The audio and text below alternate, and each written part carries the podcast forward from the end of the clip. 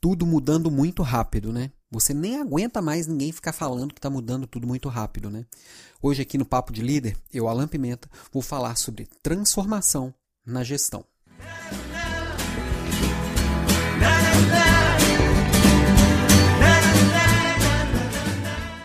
Olá, olá, estou de volta aqui com o Papo de Líder e este é o episódio de número não sei nem que episódio que é esse, porque dei um salto aqui nos episódios, no número de episódios, você que me acompanha aqui pelo YouTube, ou você que me acompanha aqui pelo seu aplicativo de podcasts, você deve estar tá vendo que de repente começou a aparecer um monte de episódios de uma hora para outra.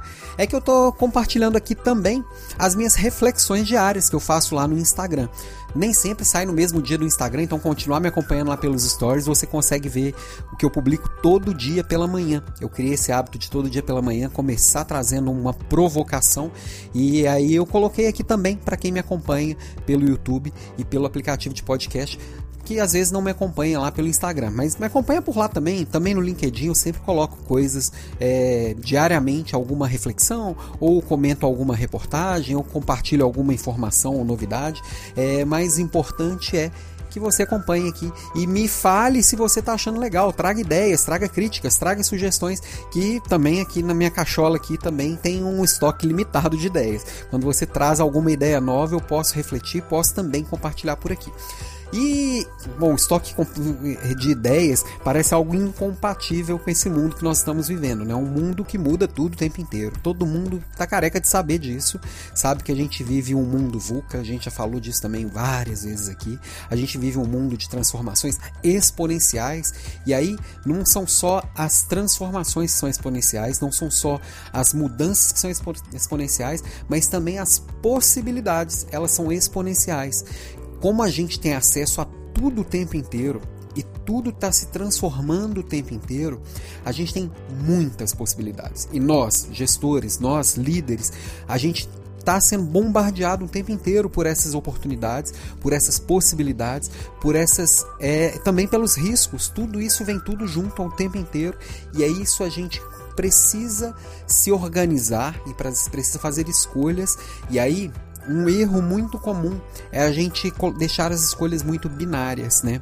É, a gente às vezes coloca uma coisa ou outra, preto ou branco, A ou B, sim ou não, sendo que entre o, hum, o preto mais escuro e o branco mais claro tem milhares de tons de cinza. Tem 50 tons de cinza? Não, tem milhares de tons de cinza, tem milhares de possibilidades. Então a gente não vive a era do ou, na verdade. Apesar de termos que fazer escolhas, a gente também vive a era do e.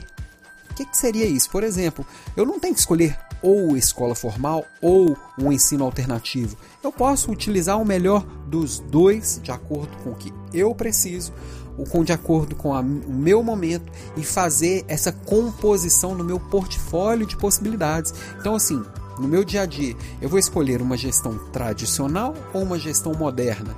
Não, eu vou compor a minha forma de fazer gestão pegando um combinado do melhor dos dois. Sim, a gente precisa escolher o que vai compor o nosso, nosso portfólio. Não dá para colocar tudo, mas em compensação, eu não tenho que escolher um lado, embora aqui no Brasil às vezes eles, falam que sempre a gente tem que escolher um lado, porque senão a gente já é logo carimbado como isentão. Se eu escolho um lado, eu tenho que pegar tudo que está naquele pacote parece que estou falando de política, mas eu, eu, pode estar falando de gestão, posso estar falando de religião, eu posso estar falando de esporte, posso estar falando de qualquer coisa ainda as pessoas, muita gente espera que eu tenha que escolher um lado e pegar o pacote inteiro daquele lado. Ah, eu sou um gestor tradicional que gosta de controlar as coisas, que vou fazer a minha avaliação de uma forma X, Y, Z, que faz parte daquele pacote. E não, eu posso pegar coisas interessantes de uma gestão tradicional e sim incrementar com coisas interessantes de uma gestão é, moderna, trazer coisas que estão sendo discutidas, começando a ser discutidas, buscar elementos dessa modernidade e ir fazendo transformação aos poucos. Né? É, isso de saber escolher e o que descartar é bem importante em um momento de tanta ser tão bombardeado de possibilidades, tão bombardeado de informações. Eu gosto de uma frase do Dave Packard, que é um dos fundadores lá da HP, que ele fala que tem mais empresas que morrem de indigestão do que de fome. Então, fazer escolhas é imprescindível para qualquer tomador de decisões. E aí, essas escolhas é onde você vai encontrar no seu momento, na sua necessidade, na necessidade da sua empresa, na necessidade do seu time, como você equilibra a tradição e a revolução. Não é um ou outro. Os dois sozinhos, esses extremos, esses, esses opostos, eles podem causar estragos muito grandes. Mas como que eu acho esse ponto de equilíbrio que seja adequado para mim, para o meu momento, para o momento do meu time, para o momento da minha empresa, para o momento do meu mercado? Não dá para copiar e colar de alguém. Você tem que achar o seu, esse equilíbrio entre manutenção e inovação talvez chamando isso aí, depois eu escrever um artigo sobre isso, vou fazer um vídeo aqui sobre isso, falando sobre uma liderança híbrida, que eu vou fazer, vou misturar o presencial com o digital, eu vou misturar o moderno e o antigo e o tradicional, a manutenção e a inovação, a tradição e a revolução. Eu vou pegar elementos às vezes classificados como opostos e fazer a minha composição do dia do dia a dia coisas que para mim fazem muito sentido e que para mim parecem parece que faz parte do todo, parece que se aplica a todo mundo, e eu tenho que tomar muito cuidado com assim, a todo mundo pensa assim, não, eu faço parte de uma bolha de realidade, uma bolha de, de, de, uma bolha social que faz acreditar que todo mundo pense de uma certa forma. Para mim, algumas coisas nesse, nessa, nessa caminhada de modelos de gestão fazem sentido. Por exemplo, ter menos comando e controle. Se eu tenho muita informação, não dá para eu controlar e, e, e, tudo. Menos rigidez de processo. Se está mudando tudo o tempo inteiro, se eu tenho processos muito rígidos, às vezes eu sou engolido pelas mudanças é, eu acredito muito em mais autonomia, que as pessoas precisam estar empoderadas para tomarem as suas, decisão, suas decisões. A gente precisa de empowerment em toda a nossa rede, da, da, da nossa cadeia de processo.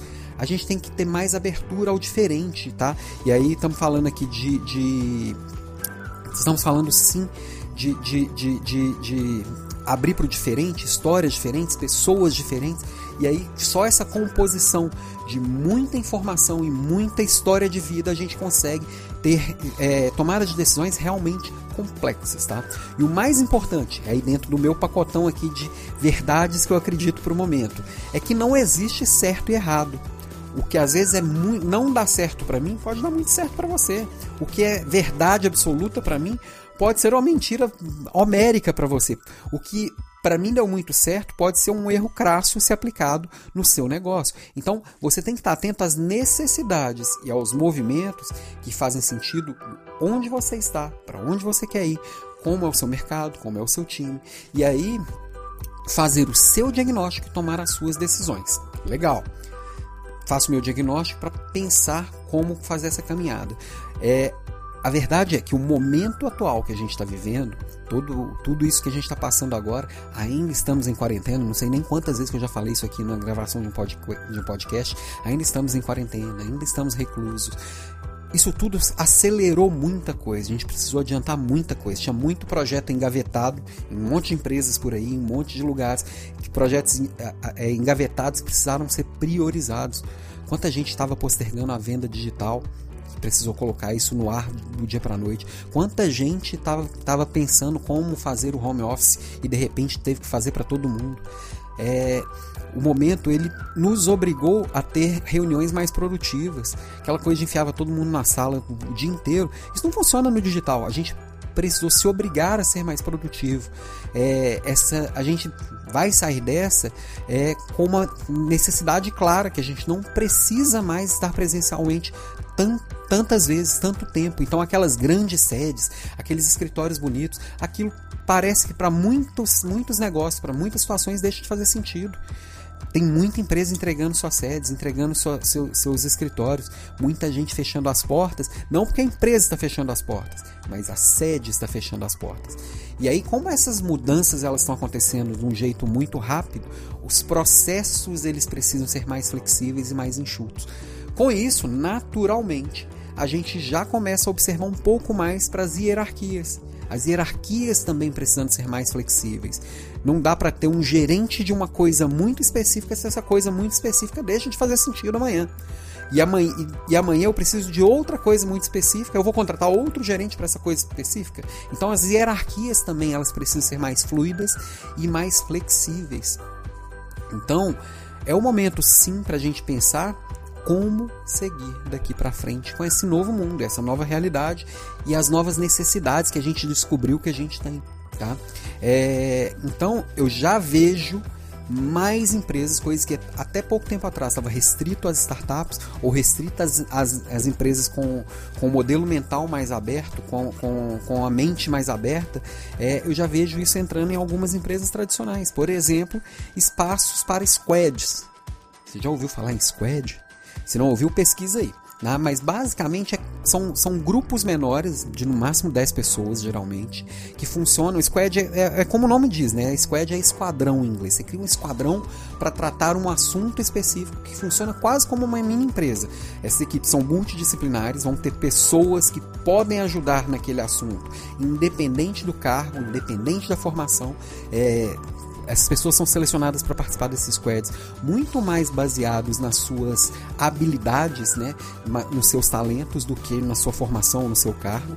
A liderança dessas frentes de trabalho, elas são de acordo com as necessidades. O time é o dono do, do squad, não tem um pai dele, geralmente não tem um pai, um líder, ou quando tem um líder, essa liderança não tem nada a ver com, com, com o cargo que ela ocupa. Às vezes posso participar de um squad que o meu gestor direto é um liderado meu nesta frente de trabalho. Isso é muito possível.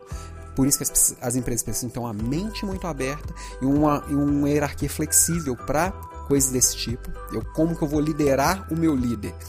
No squad isso é possível. Às vezes esse essa liderança é, é, chamado a pessoa é chamada só como dono do produto, né, product owner, e os objetivos desses squads eles são muito focados, né? Tudo isso faz parte de metodologias ágeis e que as empresas vêm adotando e vêm é, flexibilizando para sua realidade e e ou, pode, pode ser que esses, esses, times se organizem com squads, que são grupos definidos, ou sprints, que são grupos definidos para entregas muito mais rápidas e para tempos definidos. Sprint, squad, scrum, que é fala de metodologias ágeis, tudo isso vem se tornando uma realidade e uma realidade cada vez mais comum e, e, e e as pessoas precisam entender cada vez mais, porque aquele gestor que às vezes não entende tudo isso, dá uma bugada mesmo, porque muda muito rápido e às vezes as habilidades necessárias para você fazer parte desses squads são, são coisas que às vezes não são nem valorizadas no seu papel lá, no seu, no seu cargo.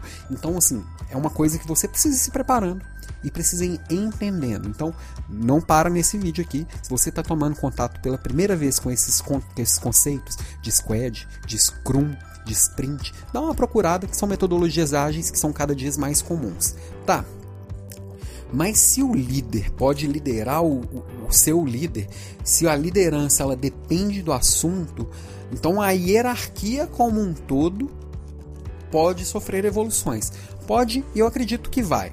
Eu não consigo aqui fazer uma previsão exata de para onde vamos e como vai ser. É uma pergunta, por exemplo, muito comum, tá? uma reflexão muito comum que a gente vê é a seguinte: as gerências médias, elas vão acabar? Por exemplo, as gerências médias são aquelas que conectam a alta direção da empresa, que toma as, as decisões, e a execução, que são as operações, vendas, o dia a dia de. Que, que, geralmente é quem fala, quem tira a bunda da cadeira com quem está com, com, com né, preso lá no ar-condicionado. Este meio do caminho aqui tem as grandes empresas, as empresas médias, acho que em geral, tem gerências médias que fazem essas conexões e é quem dão o ritmo do dia a dia. E hoje em dia é quem mais constrói resultados, se a gente parar para olhar o todo, tá? Essas gerências médias vão deixar de existir, já que as, as, as, os processos estão mais flexíveis, as tomadas de decisão estão mais ágeis. Ter alguém aqui no meio do caminho atrapalha ou ajuda? A minha resposta para isso e a minha, meu pensamento a respeito disso, lembrando que é uma opinião, então não um fato, é que depende. Em alguns casos elas continuam a existir e ganham importância, em alguns casos elas deixam de existir. Tá? Quando que isso vai acontecer? Depende da empresa, depende do processo, depende do mercado. O, é, é, o fato é, essas, essas gerências médias, elas têm que se atentar, e o gerente médio, que é a grande parte da liderança hoje que existe por aí no mercado de trabalho, elas têm que entender que os formatos eles precisam ser mais flexíveis, eu tenho que estar menos guardião da minha igrejinha e muito mais guardião do propósito. Existe muito essa necessidade de agilidade, não dá para uma mudança ficar sendo cozida durante muito tempo. Tem muito processo que espera tanto para nascer que ele nasce velho. Muita ideia nasce velha porque a gente não tem essa agilidade. Outra coisa, a gente, as empresas e os, e os negócios eles precisam ter uma estrutura para evoluir rapidamente. Então, essa gerência média, quanto mais flexível ela for, quanto mais adaptável ela for no processo, mais fácil ela ela consegue dar tração a esses processos e essas mudanças e não travar as mudanças, né? E essas gerências médias elas têm que entender que nós temos menos, é, mais, não temos mais é, previsão e controle. Então toda essa essa necessidade que as gerências médias têm de controlar e de prever tudo, cada dia a gente vai ter menos disso. E aí a gente tem que entender que a gente faz parte de uma rede que ela toda interconectada e toda interdependente. Não dá mais para ficar brigando pelo, pelo meu pedaço sem olhar o todo. Esse olhar de todo passa a ser uma necessidade que todo gerente médio que quer continuar existindo precisa ter. Se a gerência média a gente caminha para ela deixar de existir, essa pessoa que tem a visão do todo e esse entendimento que faz parte de um, de um processo conectado e, e, e dependente, interconectado, interdependente, essas pessoas elas conseguem aplicar isso mais. É muito desafiador, muito desafiador a gente aplicar técnicas inovadoras em sistemas convencionais. E aí as pessoas é quem vão fazer essa, essa diferença. E sim, muita empresa vai precisar rever as suas estruturas. Na verdade, muitas empresas já estão revendo suas estruturas agora, porque já perceberam precisam desses gestores que fazem é, vários papéis de acordo com a necessidade do momento. Tá, mas parece tudo muito confuso. É, existe alguém que já opera assim? Sim, já existe. E aí, uma, um exemplo que é bem interessante é o das Apos, é, que talvez seja pioneira em uma, uma organização que, na verdade, é uma organização que ela funciona em rede. É muito diferente da estrutura tradicional que a gente vê de hierarquias em pirâmide, que tem alguém lá no topo e aquilo vai e o poder vai se dividindo ao longo da, da organização. Nas Apos, uma frase lá do fundador é assim: se auto-organize ou deixe a companhia. Lá eles utilizam um sistema de gestão que é a alocracia. Em alguns lugares, você, na, na, sua pesquisa aí, você pode encontrar como holocracia ou holacracia. Então, esse nome ele varia um pouquinho. Mas, basicamente, é você pensar como o nosso corpo funciona, como um organismo funciona. Não tem um chefe. O coração não manda mais do que o pulmão. O meu sistema nervoso não manda mais que o meu sistema digestivo. Todos eles precisam funcionar muito bem, interdependente, interconectado e cada um cuidando daquele seu processo, mas olhando para o todo. Quando um deles deixa de funcionar bem, o sistema inteiro colapsa.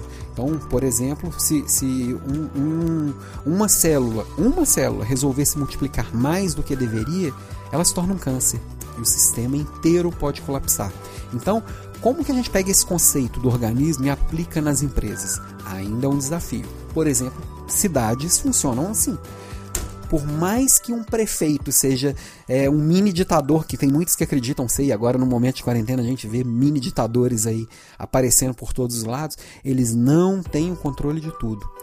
A cidade ela funciona com muita gente tomando decisões o tempo inteiro e as coisas funcionando o tempo inteiro. Não tem um tomador de, de, de decisão. Esse sistema da alocracia ele é um sistema que a hierarquia ela não é mais em pirâmide, ela funciona em círculos, né? É, o poder ele está nos papéis e não nas pessoas. E você é, exerce um papel de acordo com a necessidade e o momento, né? E aí é, ela, é, é, essa é um, esse é um modelo muito centrado no propósito. O propósito tem que estar muito claro, porque é ele que conecta todo mundo, né? Ele é um sistema que as pessoas fazem sua autogestão, não tem chefe, não tem gerente, não tem diretor. É um sistema que, que é focado muito no conectado pelo propósito e que ele tem sistemas de governança muito claros, né? Os sistemas de governança eles ganham muita importância. Então tem que estar muito claro para onde a gente vai, quais são os nossos desafios, quais são esses papéis, quais são as responsabilidades que foram definidas para cada pessoa. Então, é, esse, esse sistema de governança ele precisa estar muito claro. Então, a alocracia Já existe empresa no Brasil adotando, existem empresas que têm pego alguns conceitos e vêm adotando, conectando no seu sistema convencional. Então, é legal a gente entender e come, começar a entender principalmente o modelo mental de quem vive nisso, para entender que a gente, como profissional, a gente precisa ter o nosso portfólio de, de talentos, o nosso portfólio de, de coisas que eu tenho para oferecer, para poder conectar. Porque só assim eu vou fazer sentido exercendo um papel nessa estrutura que é autogerenciável. Tá, então você já está falando aqui que não tem mais profissão. Hã? Sim, tem profissões. Eu acho que tem uma evolução das profissões. Só que a gente também tem que mudar alguns modelos mentais, né? Ao invés de ter uma carreira, talvez eu tenha que ter um, de evoluir na carreira, eu vou ter que evoluir o meu portfólio. O que que eu tenho para oferecer? Quais são os talentos que eu tenho para oferecer? O que que eu já fiz em outros lugares que eu posso fazer em um lugar? Talvez, ao invés de vender a minha hora, eu vou eu tenho que mudar para vender o meu valor. E esse valor eu posso oferecer para mais de uma empresa ao mesmo tempo. Talvez essa, essa coisa da empresa de reter talentos, eu tenho que engajar as pessoas pelo propósito para ter pessoas que conectam e que façam sentido no exercício daquele papel e que agreguem valor para aquela entrega. E aí eu tenho que pensar que também, ao invés de motivar o time, já que eu não tenho time, eu preciso mobilizar uma rede para então as pessoas se conectarem. Então, assim, a profissão também dá uma evoluída. O meu papel como líder também dá uma evoluída. Onde que a gente está nessa jornada, nessa caminhada, eu não sei. O quanto vai ser rápida essa mudança, eu também não sei. O que eu sei é que eu preciso entender essa evolução, eu preciso entender esse modelo mental para eu, como líder, eu como profissional, eu como ser humano, evoluir e me conectar, porque eu quero liderar essa mudança, eu não quero ser engolido por ela, ok? Esse é o meu papo de hoje aqui no Papo de Líder. A gente se vê mais. Fica ligado lá no Instagram, provocação todos os dias. Fica ligado no LinkedIn, também tem ideias legais lá que eu compartilho todos os dias. Fica ligado aqui no, no aplicativo de podcast, assina aqui, assina o canal do YouTube para você receber todas essas provocações todos os dias, ok? Beijos para vocês e a gente se vê de novo em breve.